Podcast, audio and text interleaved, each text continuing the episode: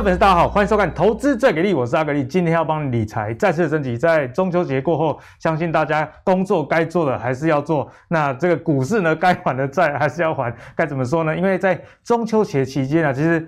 全球股市也受到这个中国恒大消息的影响啊，所以也下跌了蛮多的。特别是我们看到啊，费城半导体在中秋节期间的跌幅，有将近三点七个百分点，也算是蛮重的哦。所以台股今天跌两个百分点，还算是 OK 啦哈，还算是相对可以。好，那暴风雪这个恒大的暴风雪该怎么看，也是今天会跟大家讨论一个重点。毕竟大家知道，在全球经济现在越绑越紧密的情况下，一个地方的地雷爆炸，可能会有一连串的牵动啊。我们来。看一下这个恒大的中国高收益债、乐色债指数显示啊，这殖利率已经暴涨到十四点二八 percent 了，所以这就显示投资人已经在抛售像恒大这样的高负债企业的债券啊，所以殖利率才这么高嘛，因为你价格往下。这殖利率才会攀升，相信这个大家很好理解啊。那恒大对于中国影响到底有多大呢？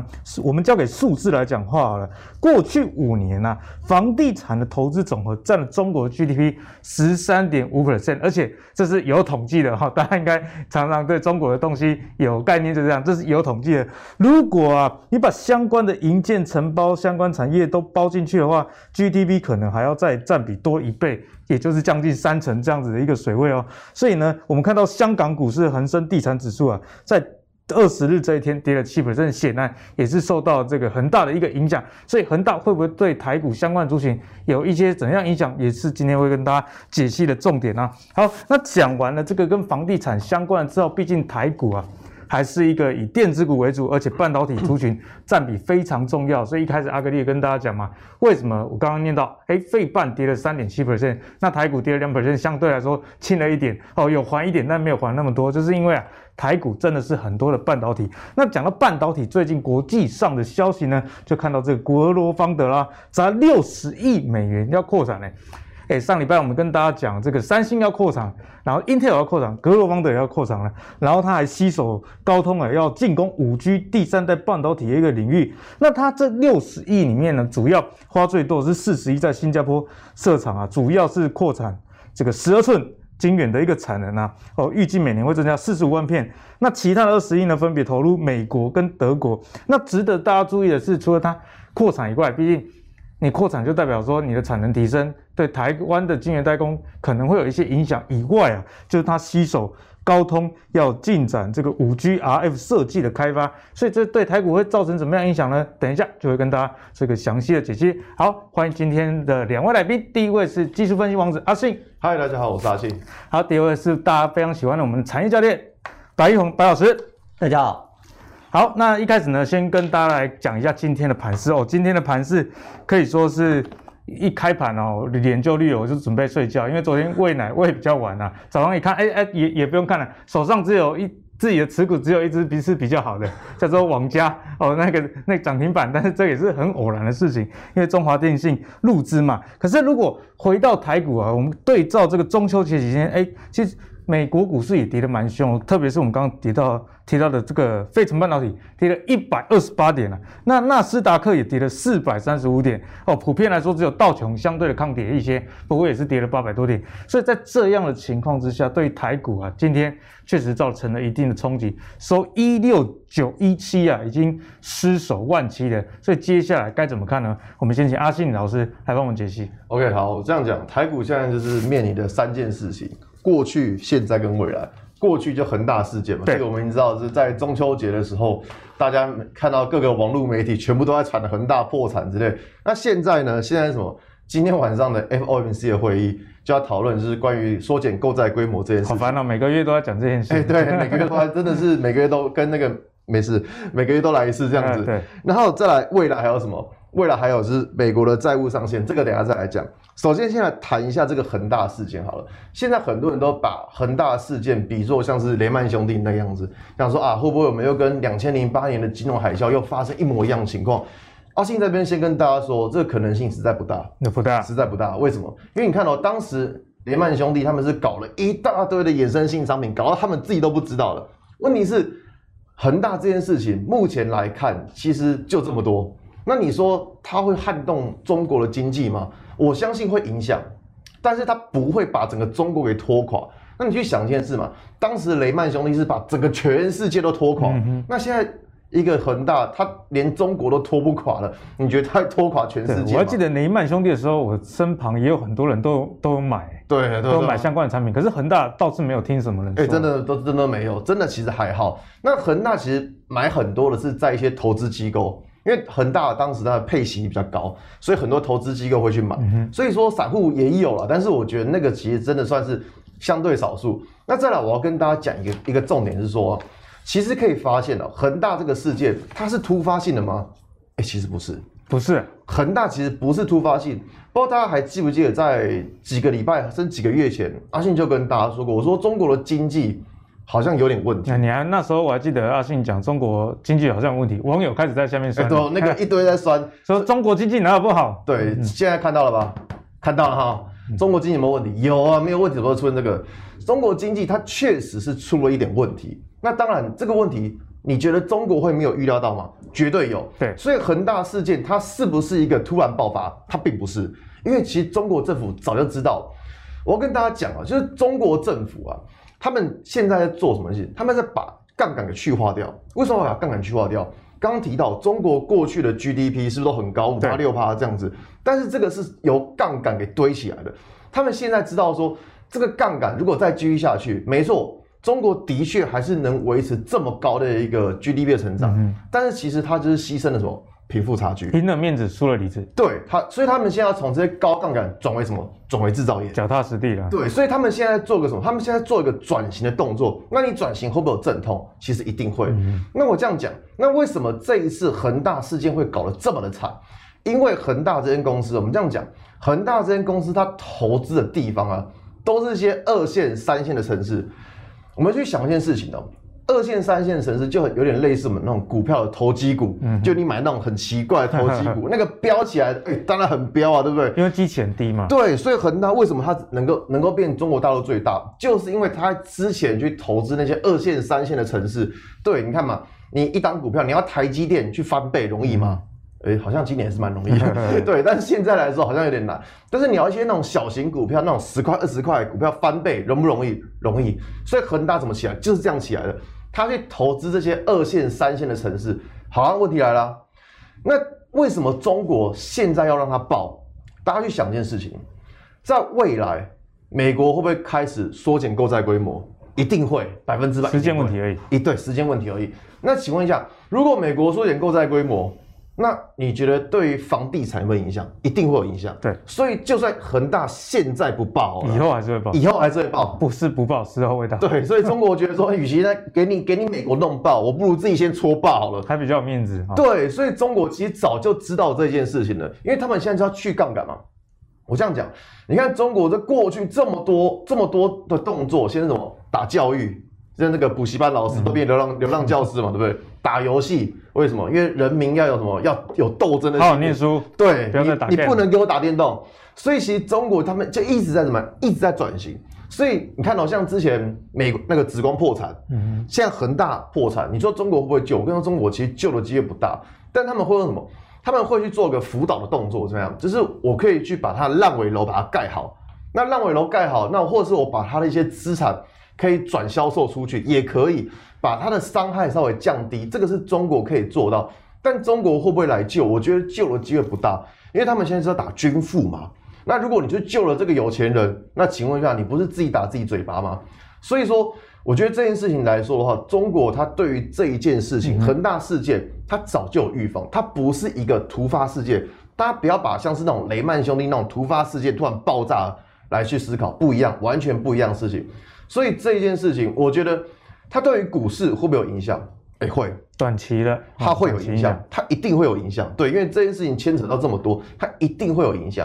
但是它会不会去酿成就是像当时两千零八年金融海啸那样子的风暴？我个人觉得机会其实不大，因为它还只是一个单一事件的风暴而已。嗯、再来看一下现在，就今天晚上的 FOMC 的会议，那这个会议呢？呃，大家应该现在最好奇的就是缩减购债规模，因为升息看起来应该是不会在这一次提出来，应该是缩减购债规模。但以目前美国的情况来说，它要缩减购债规模，其实外外界的外界的想联想是说会在十月的时候才开始。对，那只是说他现在会不会去放这个烟雾弹出来就不知道，他会先帮市场去打预防针，这个就不得而知了。只是说，我觉得这个是今天晚上大家比较关注，去看一下联准会的动向，因为恒大事件对于整个国际上来说影响很大嘛，其实还好。其实恒大事件会什么？会影响是因为在美国联准会，他们要不要抽资金，会不会影响这些高杠杆的企业？嗯、这才是重点。所以现在市场上关注的还是在什么？还是在于说联准会的动向是如何？那再来未来，未来我们会遇到什么？美国债务上限。哎呦，这个有趣了。这个我跟直接跟大家讲白话文叫什么叫债务上限？这个债务上限没有通过会怎么样？美国会美国政府就关门了啦。如果有一点年纪的投资朋友应该都知道。美国政府在过去已经都要关门了数百次了，对，每一次大家都拿这个来讲说啊，美国政府要关门，对，他们的确会关门，的确会关门，但是关了好像两三天之后就打开这样子，对，所以这个就是假装关一下，对不对？对，这个就是有点老调重弹。但是你对，那你说这个东西对于股市有没有影响？哎，还真的有哎，还真的有。大家想说奇怪，你美国政府整天在那边关门，为什么这件事还有影响？对，会，因为它会牵扯到市场上的资金动能。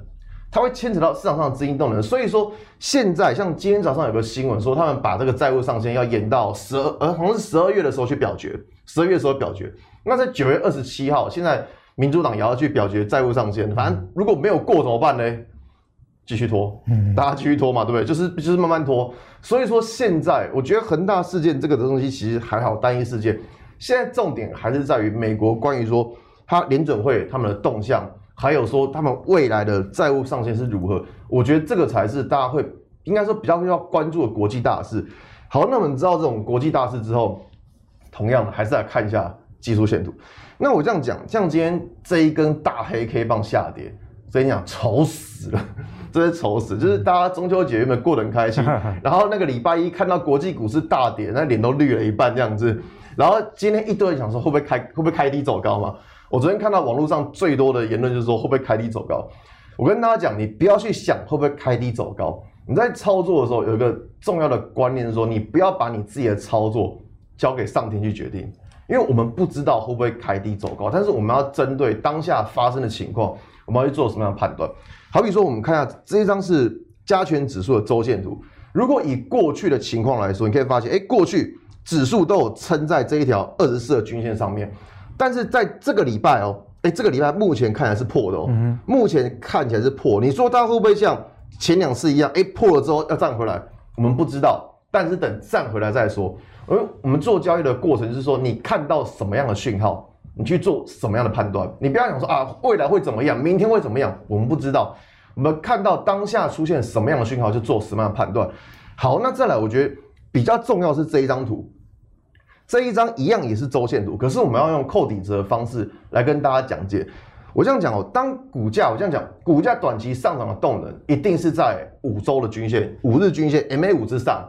但是你有发现，现在的指数它在五周均线上还下？哎，是下哎。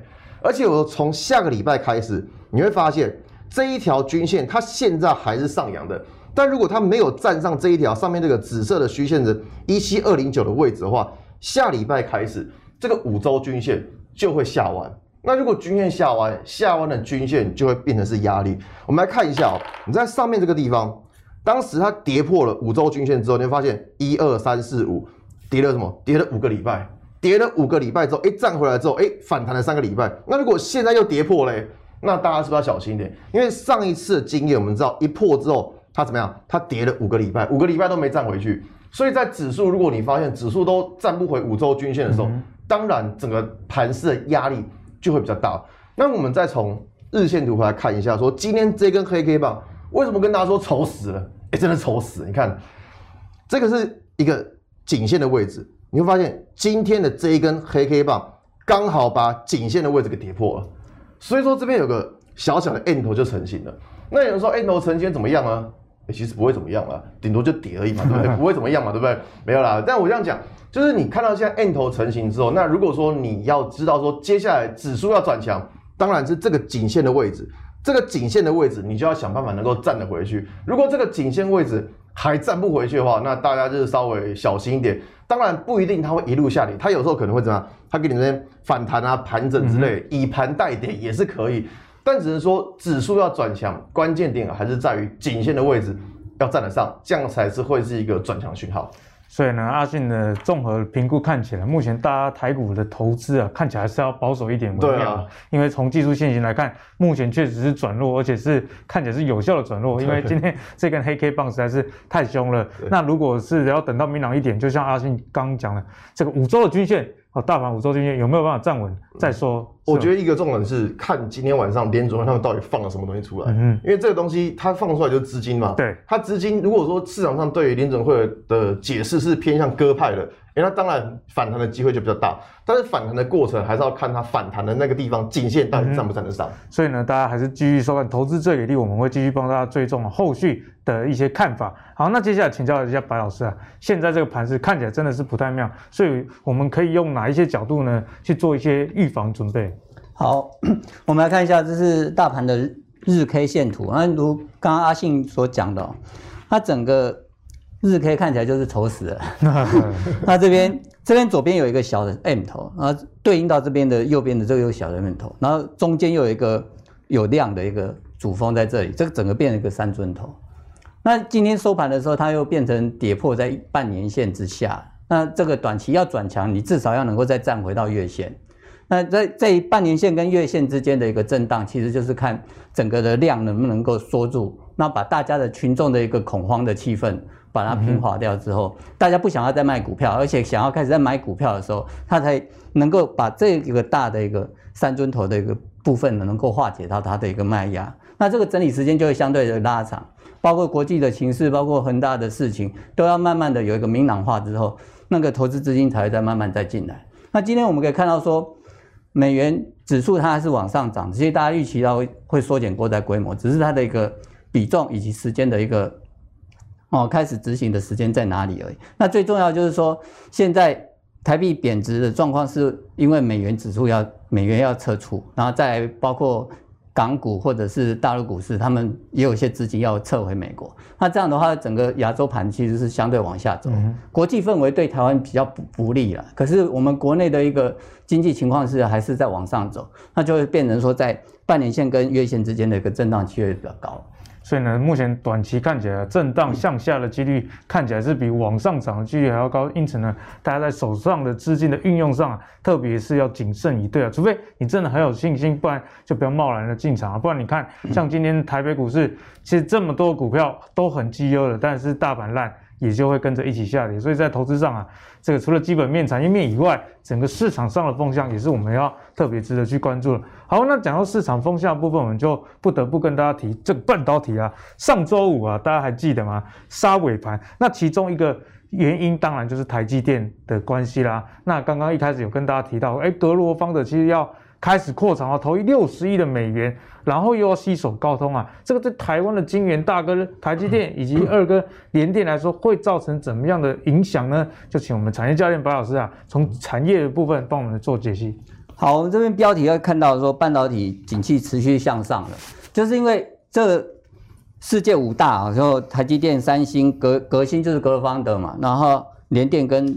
中芯国际，他们都还是有在扩厂的计划，包括上礼拜的革新的这个计划也是在那其中之一。然后再来就是高通跟革新的合作，那因为革新本身是美国厂嘛，那高高通在美国的一个政策补助之下，是会跟优先跟美国的一个半导体厂商来合作，这是毋庸置疑的。只是说高通的一个五 G 的一个高阶晶片，还是大部分都还是由台积电来制造的，嗯、所以整体的一个。半导体景气是来往上来走，可是台积电跟联电有一个问题，就是说，像现在投信跟外资的买超它很多。那如果说现在他们有一些包括季底要结账，或者说是它资金要撤出的话，会有一些卖压出来。但不是看不好台积电跟联电，只是他们要做一些手头现金的一个掌握，包括说要因应说未来的一个基金的一个赎回的压力啊。如果说很大的事情。哦，扩散开来的话，那他们要先卖一些股票来求现金，那他当然不会去卖一些便宜的，或者说是还没有什么赚到的。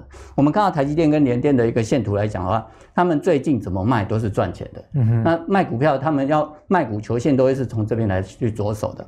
那我们看到革新的一个执行长啊，他在接受访问的时候说，未来五到十年之内，他们就是前五大。要把这个产能扩充到现在的一倍以上，才能够应付到未来的一个晶片需求的成长。一倍以上，蛮多的。对，那我们上上次有个图啊，就是这个，就是未来到二零二三年的时候，全世界的一个各大半导体厂的一个扩产的一个晶圆产能，它是一点一倍的台积电产能。那如果说我们在看到看到刚刚执行长他所讲的这样的状况啊，其实还是不够的。所以他们还是要继续的一个扩厂呢，就直到二零二四年的时候，才有可能把这预估的一个，哎，产能的一个不，哎，缺口哈，产能的缺口能够把它弥补过来。然后我们再看到说这个图啊，它是全球半导体晶圆厂的一个委外的一个比例哦，我们发现说美国、台湾、南韩就占了大宗。那现在一个投投产的一个扩产的规模，台湾也是第一个，那再就是美国。那美国它现在有一个政策，就是说，它不仅是在国内的地方哦，去激励说，呃，国美国国内的厂商要再加大美国的一个投资，它还拉拢国际的一个大厂到美国投资，嗯，包括台积电，对，还有三星，它都到美国投资。那这个是一个冷战思维。就是未来呢，可能就变成两个规模。我小小时候的时候，美苏在争霸，在冷战的时候，嗯、连电脑都有美规跟苏规。哎呦，那时候电脑苏规啊。对，但是后来苏联就解体了。嗯、但是连武器也是有美美规跟苏规啊。后来苏联就解体了，那美国赢了这一仗。但是虽然说拜登他在联合国的的一个演说是昨天的，他说，哎，美国不寻求冷战，但是他现在做的是，哎，不战，但是围。所以我们看到从东北亚一直到南亚，它就是要围起来，然后把中国围在里面。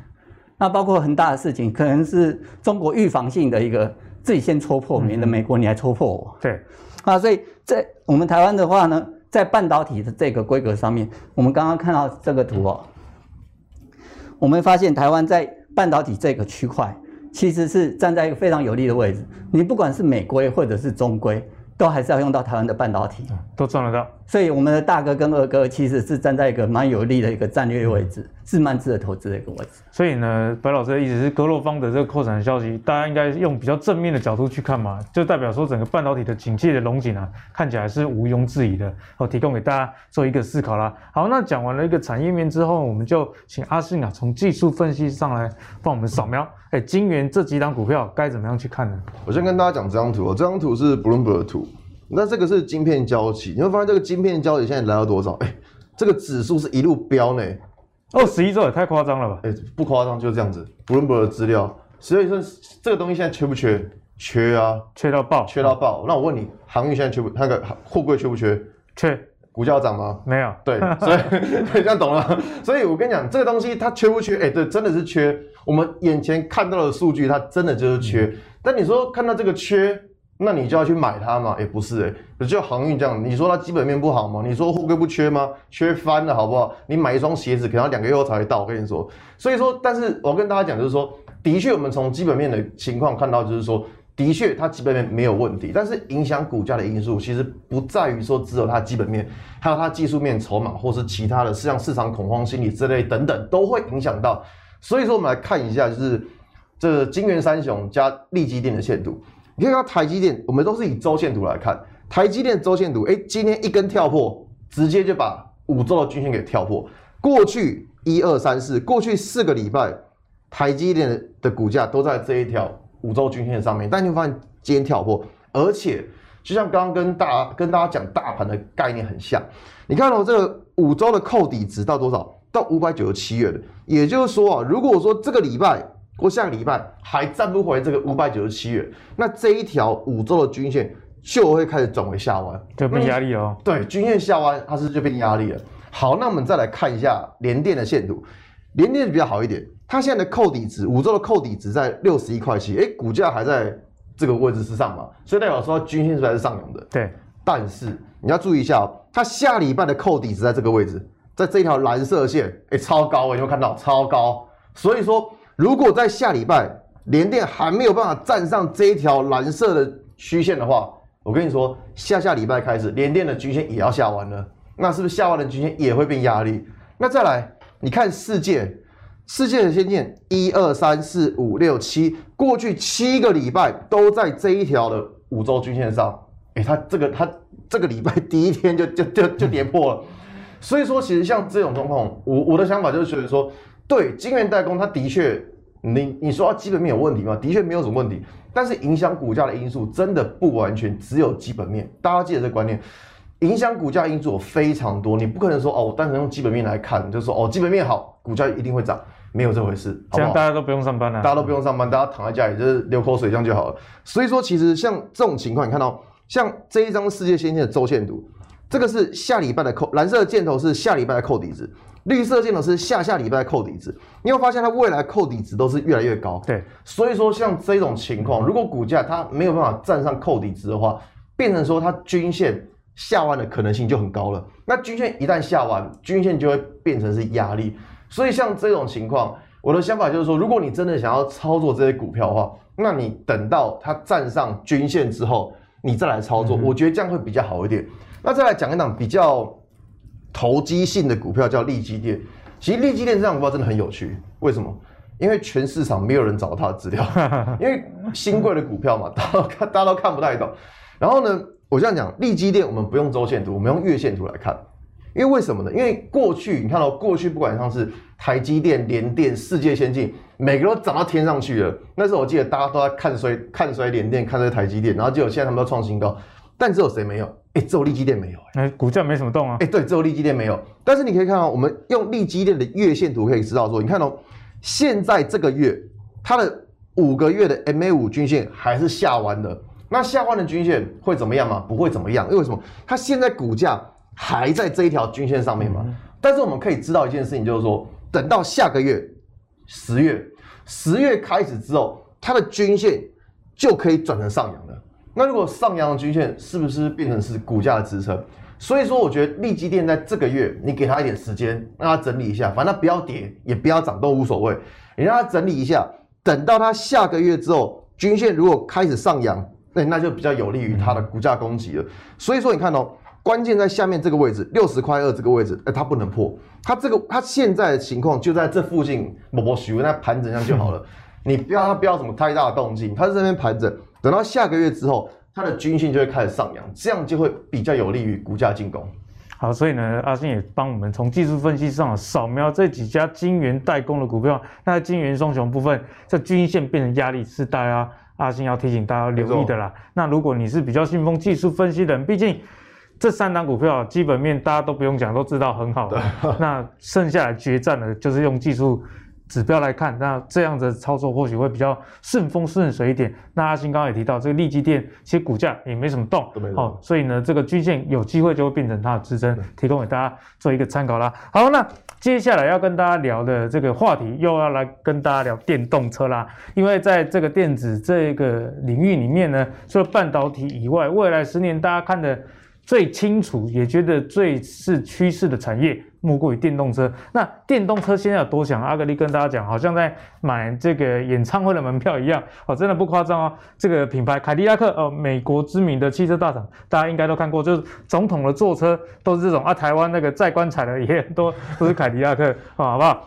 它新型的电动车开卖多快就卖完了，十九分钟在网络上。就被抢购一通了，哎，大家知道这个不是这个几千块演唱会门票，这一台车要价六万美元呢，而且这是美国当地售价哦。如果你进口到台湾，这台车应该超过三百万，是有非常高的几率。所以，我们从凯迪拉克以及最近看到这个 Tesla 的 Model Y，在全世界第四季产能都被抢光光之下，台湾现在。也还订不到那个 Model Y 电动车这个产业似乎真的是非常非常夯，该怎么观察？我们请阿信啊来帮我们解析。哦，这台车是真的蛮帅的。你要不要买一台？要不要买一台？我不要，他买电动车好不实际。那个你要去哪充电？好了，我先跟大家讲一下，就是大家应该我先讲一下，不管是电动车或是一般的燃油车好了，就大家想很奇怪，哎、欸，哎，我们之前不是节目说，哎呀那个电动车很强之类的，啊怎么都没涨？那都我 key，对不对？大家想你们节目不准。我跟大家讲，其实不是这样讲。我们要看个东西哦，你你看一下马来西亚的新增确诊人数就知道为什么？因为马来西亚就是半导体的重镇嘛。那我们知道现在的情况呢，也 是你有订单没晶片呢。为什么？马来西亚你看它过去几个月就发现那个确诊人数怎样开始飙高，那请问一下，大家工厂停人那个人民确诊，工厂停工，你要拿什么来生产？没有办法，没办法，对不对？所以为什么最近好像好像很多都缺，什么每个都缺，就是因为马来西亚这边他们确诊人数实在太高了。但是，but 你会发现，他们现在的新增确诊人数开始下滑了。你看哦，他们新增确诊人数开始下滑，是不是就表示说，哎，他们可以开始恢复生产，有机会复工了？哎，对，没错。所以说，其实车应该说汽车零组件烂了这么久。那为什么？就是因为他们没有有订单，没有晶片，所以你车你出不去嘛。那我这样讲，那如果说马来西亚他们假设他们确诊人数开始控制好，它不要再停工了，那对于整个产业来说，是不是相对较好的事情？嗯、我相信一定会。所以说，我们从这张表格可以知道说，汽车虽然说最近蛮烂的，但是我觉得说谷底可能就在这附近。但但你说它要立刻复工也没那么简单，它可能要等到十月会比较趋稳。但是我觉得这个附近可能就会是一个谷底区域了。嗯、那我们再从另外一张表格来跟大家讲，哎，这张表格就有趣了。我觉得这张表格很厉害，怎么厉害？这张表格是美国汽车的库存销售比跟台湾的汽车零组件的指数。那汽车零组件的指数呢，代表什么？就是股价嘛。你股价上涨是不是大家最喜欢的？对。那什么样的情况之下股价会上涨？就是在库存低的时候。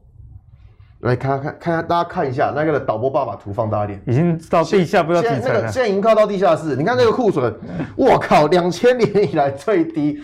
你看哦，这个这一条红色的线就是库存。你看当时库存，美国汽车库存飙这么高的时候，你会发现后来汽车类的股价指数是一路创新低。对。然后你看，在在这个时候，美国汽车的库存没有什么动静的时候，你会发现哎，股价怎么样？出现怎么样一路上涨，所以说这个这个这两条线上就是反向变动。你库存越多，你当然你你你要跟零组件拉货的可能性就越越低了。对，因为车子都还没卖光嘛。对，因为你库存那么高，但是你会发现现在库存怎么样？哎、欸，现在库存是两千年以来最低的。所以我在看这张表格的时候，我就觉得，哎呦。这张表格还蛮有趣的，嗯、因为你看到重要，你现在库存那么低，那你是不是可以去找一些就是相关的汽车零组件公司？而且汽车库存不可能不回补的嘛。对，你看大家都以后都走路，是不是？嗯、还是大家都搭搭到他公车？不可能嘛，对不对？嗯、你不能说哎呦，我们以后都骑脚踏车，那也不是嘛。你汽车你还是需要回补，像现在宾士或 Toyota 已经卖到没有车卖了，真的是卖到没有车卖了。我跟你说，因为大家都缺嘛，所以说我觉得在接下来会出现汽车零组件回补库存。那只是说，现在这个应该说这个这个产业的现的股票现行都乱七八糟，因为现在大家都还在什么还在盘整。但是我觉得这个产业是我们可以留意的。那在刚这一题有提到说电动车的成长，我给大家看这张图，这张图是股票投顾他们提供的，可以看到电动车它今年的成长率，哎，都是三位数的成长哎。所以说，如果你问我说啊，阿信老师这个。那电动车这个产业到底 O 不 OK？我跟你讲是 OK 的，因为目前看起来成长性数字会说话嘛，成长性的确没有问题。那再来从整个汽车零组件，也可以看到说，刚销那个库存这么低，那未来相关的零组件公司会不会出现那种回补潮？对，我觉得就有可能。所以这个产业在接下来，我还是会持续关注它。对，阿信刚也很有逻辑的帮大家从产业的一个大方向上去看啊，因为有时候我们太。拘泥在个股现在的业绩跟这个现行，有时候会忘记这个原因，去找个大方向，对这样就比较容易判断。例如说阿新刚刚讲到，哎，可能汽车类股为什么没有看到什么营收突然暴冲？那就是因为马来西亚，嗯，马来西亚你缺这一块料啊，人家就没有办法卖车，没有办法卖车，我这块料也被影响。对，所以这次就是市场上因为疫情造成的，哎，有订单，但是大家业绩拿不出来的一个原因。但是这个汽车的消费跟餐饮有点不一样。我今天呢、啊，如果呃，因为疫情没有去某某饭店吃饭，我不会疫情之后多吃几顿回来。对但是车子我现在没买，但是只要疫情一旦对于这个产能的影响降低之后，自然啊就会受到回补。没错，好，这就是阿信带给大家的逻辑。所以电动车这一块还是很值得大家去留意哦。好，那讲到车啊，就不得不提钢铁，会不会转的有点太硬？因为车子是钢铁做的，都要对对，钢钢材占了车子很大一个部分。可是啊，如果我们来看一下最近的钢铁人，似乎都变成废铁了，还是废铁废铁的？为什么呢？跟这个铁矿砂是有点关系吗？因为五月以来啊，铁矿砂从从高点滑落下跌百分之。六十，真的非常非常夸张。现在啊，已经是在一年多以来首次滑到每公吨一百元美美元以下，所以中国大陆对于这个钢铁生产的调控，似乎真的是产生很大影响。因为节目前几集有跟大家讲到嘛，上半年中国的这个钢铁生产还比他们预期的还要过剩哦，所以下半年在赶进度的情况下，加上明年呢、啊、举办的这个运动赛事，你要让北京的天空干净一点，那你这个钢铁的现场势必就会更加严苛了。所以铁矿砂跌成这个样子的话，钢铁股该怎么看？我们先请白老师啊帮我们解析。好，我们看到这个标题哦，铁矿石报价七月见高点之后大幅拉回。哦，我找一个新闻，这个是七月二十一号的新闻，是高盛这边的发的，它里面内容就是牛市还在持续的意思。所以要到二零二三年的时候，铁矿砂的一个报价才会回到一个相对合理的价格。这是七月的时候的一个新闻。好，那我们如果当时看这个新闻的时候，一定会想到说，哦，那现在一千多块啊，这是那个大陆的一个铁矿石的报价。那当时是在一三叉叉左右，一千三百多。那现在是在六六百多，那 这是一个腰斩的状况。那如果说在当时看到这个新闻，想到啊，这个。后面是一片龙井，一片美好。那那为什么会有这样子一个差别？为什么会有这个大幅的一个下落下来？而且是在七月的时候发生？因为他们碳中和的一个政策呢，他们是在等于说上半年、下半年去做一个检讨。那刚刚主持人有提到，就是说，他上半年的一个产量已经超出了它的原本的 一个进度了，所以所以变下半年它要减产。那再来就会是变成说明年的冬奥、冬季奥运。在北京举举办，要北京要蓝天，那这样的话，那它是不是要从这个第三季度以后就开始要陆续的停工减产？那如果钢铁厂它停工减产的时候呢，那它对钢它对铁矿砂的一个需求就会发生改变。那这一篇的报道，它的一个假设前提是，就是铁矿砂，然后大陆的铁矿砂的一个需求没有发生缩减的关系，所以它会有一个一个报价的持续的一个。硬性需求在那边，但是它发生的就是它整个都都关厂了，都整个，嗯，我所知道，美河北的一些钢铁厂几乎都是减产一半再一半，那这样的才能够北京蓝天重现嘛？那这样对铁矿砂的需求就整个降下来了，那它的价格就往下来走。可是我们来看到这样的状况下的时候，中钢的进料成本是不是大幅的下下降？因为国际的铁矿砂。价格是下降，而且如果我们从股价上来看，其实还是算相当强势。对，这边是在七月的时候，在这个地方。那整个七月以后到现在是九月底，它的股价是没有跟铁矿砂是同步的，铁矿砂是整个腰斩下来，嗯、但是中钢没有。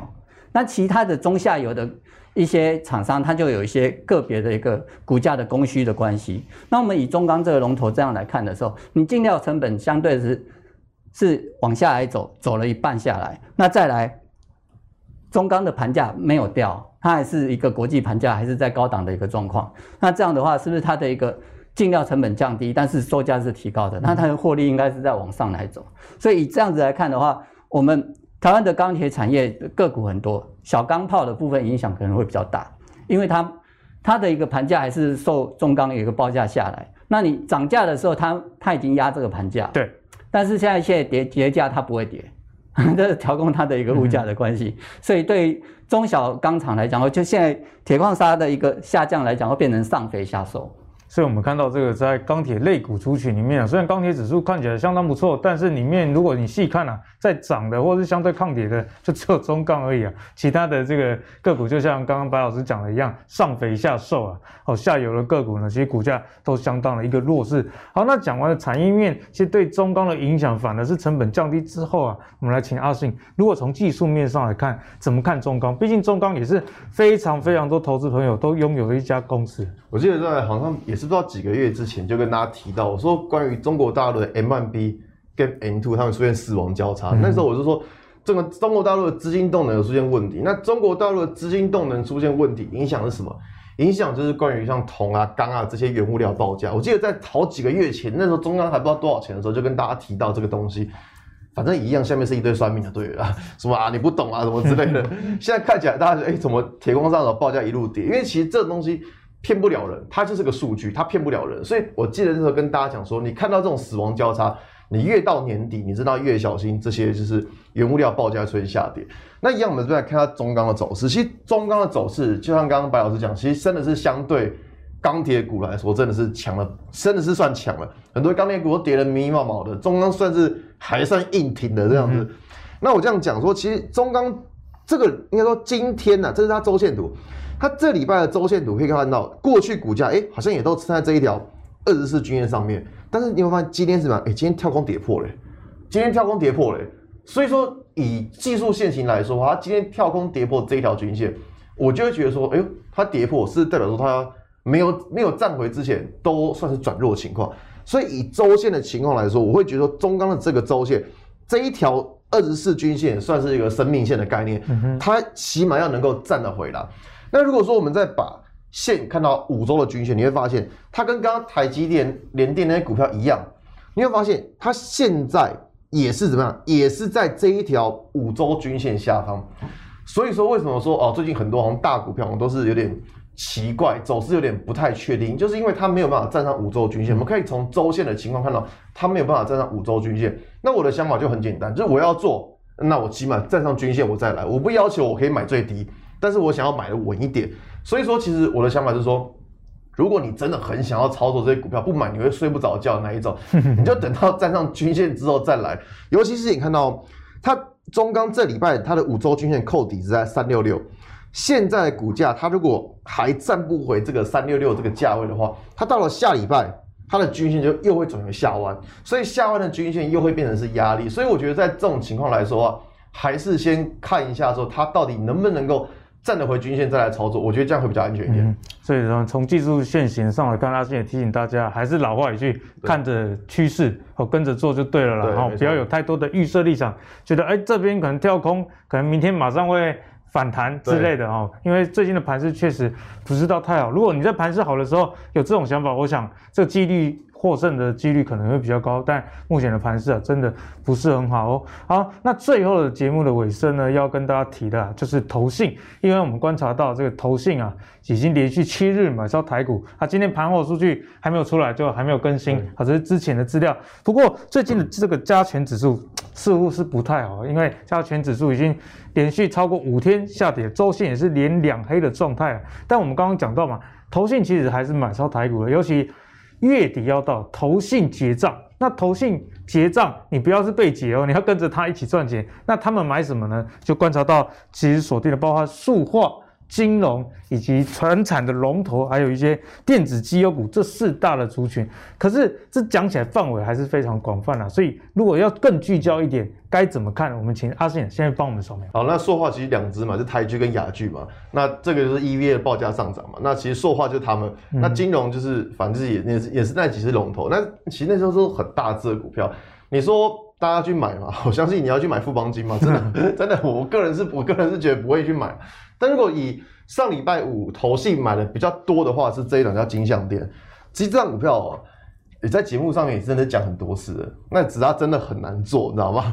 就上每叮每当，哎，不是不是每叮每当，是它太活泼了。它是太活泼，上下洗来洗去。但是你说它基本面不好，没有。它八月份营收还创历史新高。那你你说它筹码不好吗？其实上礼拜五，哎，外资投信其实都是买超。那我们从现行来看，可以发现说。其实可以看到，过去几次股价跌到下面这一条七十二均线的时候，诶，它都有守住。其实像这一种的股票，我目前会比较愿意想看呐，因为毕竟它没有离下方的均线太远。对，有些股票涨到天上去了，像大家可以最近发现一件事情，就是什么？像今天好像是润泰全跌停，那些股票是不是很高？所以最近的情况是感觉有一点在杀那种高档的股票。像呃像前几上礼拜五的时候是联华也大跌，嗯哼，所以说最近像这种高档的股票或偏离均线比较多的股票，我个人的操作是先避开这类股票，那我会去找的是什么？找距离均线不会太远的股票。所以看到哎，金像电它上礼拜股价好像一根拉起来，但你会发现它还在均线附近，所以我就会觉得它距离均线不会太远。那不过要注意一个地方是什么？像我们刚刚看的都是还原的线图。那这一张我们来看一下一般的线图，一般的线图要注意什么？要注意除权息前一天的收盘价，它除权息前一天的收盘价是七十二块九，可以看到过去的这一段时间，股价打到这个位置都掉下来。大家可能想说啊，已经填息了，我就先跑了。对，填息我就卖了嘛，对不对？对不对？我不想跟他耗了。但所以说，如果股价假设之后要突破的话，假设之后要突破，所以关键是在于说除权息它前一天的收盘价七十二块九这个位置，它到底能不能够站得上？我觉得这才是未来会判断的关键。嗯哼，好，那最后呢，我们来请教一下白老师啊，就是刚刚我们一开始讲到恒大嘛，那对国内的金控类股会不会影响？这也是很多金融存股族提出了一个问题，我们该怎么样看待这个影响？好，我看到这标题讲恒大危机对国内的金融业哦是暂无影响。为什么？我们从银银行、证券跟保险这个金融三业来看哦，这个 这个是我们国内的一个管理金管会来公布的一个机构的一个数据哦，它的曝险部位其实相对是低的，甚至连保险它是零零啊，对，那就表示说我们对于。哎，国内的金融业对于恒大的一个债务是没有什么交集的，嗯、我们也没有买它的债券，也没有买它债券的衍生性金融商品，那都是他们就是国内的一个就是一个基金在在做买卖的。然后我们台湾的部分对于它的一个投资的项目是没有在这个上面。那另外呢，我们国内的保险业也没有去投资它的房地产啊，它的二三线都市的一个烂尾楼那些是没有投资的。所以说，这整体来看的话，金融。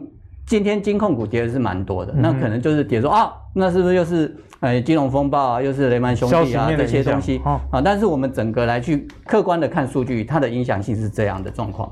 那这样的话，对于防御型的一个价值来讲的话，我们国内的一个金控的一个价值是浮现的。如果你今天是往下来走，包括国泰金也好，富邦金也好，或者说台新金也好，那他们今天都是一根。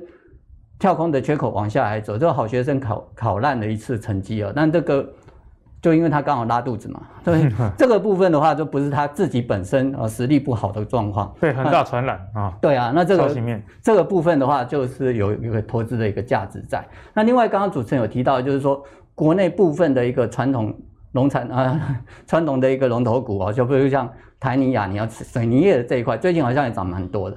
那它的消息来源是什么说？因为第三季、第四季，中国的一个水泥的报价是往上来走的啊，他们进入了一个房地产的一个营造的一个旺期。哇，那我们在想，那恒大的一个烂尾楼这个状况，包括他们的一个房地产商会不会开始就缩减他的投资？好像有点矛盾哈。对啊，那这样的话，会不会他下一波的一个打压的一个诶价格的部分，从它的一个铁矿砂、铜价，然后到它玻璃，那再是不是就到水泥了？会不会有这样的一个失误下来？那我们看到之前它，哎，第一桶也涨过了，然后那钢铁股也涨过了，然后再来台玻也涨过了。那在台尼、亚尼现在要涨起来，是我们该要去买呢，还是要该去卖呢？啊，这个我们就给大家做思去做思维，因为它报价市场有涨就有跌嘛。那如果后面它支撑的需求没有上来的话，那再往下来走的机会是不是比较高？啊这提供给大家做参考。对啊，所以如果总结来说，你是喜欢比较稳健型投资的的的朋友呢，刚白老师提到金融股，或许是大家可以多加参考的啦。毕竟原物料类股这个波动其实是没有人料得到，这个月跟下个月跟下下个月永远不知道会发生什么事，特别是跟中国相关的一些原物料公司，毕竟啊，中国的这个政策影响是。